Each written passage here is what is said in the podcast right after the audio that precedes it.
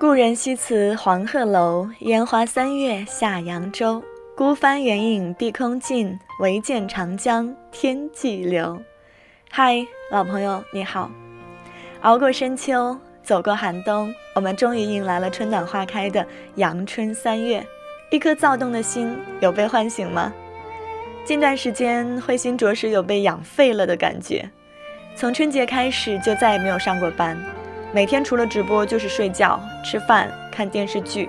而且每天的姿势除了坐就是躺，导致身体终于抗议了。一天晚上腰痛难忍，到医院检查是腰间盘突出，不能长期坐着，也不能做剧烈运动。对于我这样一个毕生最大的快乐就是睡觉的人来说，好像不是什么坏事。但是骨子里的那个倔强，让我对这种强制来的安逸开始了本能的反抗。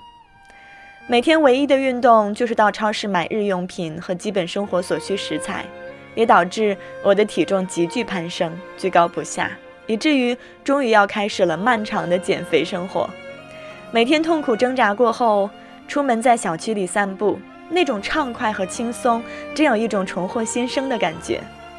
每当沐浴着阳光，吹拂着春风，就有一种强烈的热爱生活的感觉，想要背上行囊。仗剑天涯，让我这个文艺青年重拾久违的文艺灵感，才思泉涌，一吐满腔感想吧。于是，我就决定出去走走。第一站，周庄，依然是钟情的江南古镇。希望这趟一个人的旅程能够让我内心圆满。这期节目其实就是碎碎念的吐槽，一个文艺青年的无所事事、百无聊赖的空白时光。从而唤醒一下对向往的生活的憧憬。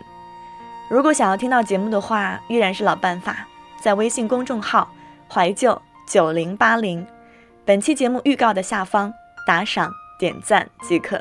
也希望我的周庄之行能够奉献给你一期满意的节目。再会。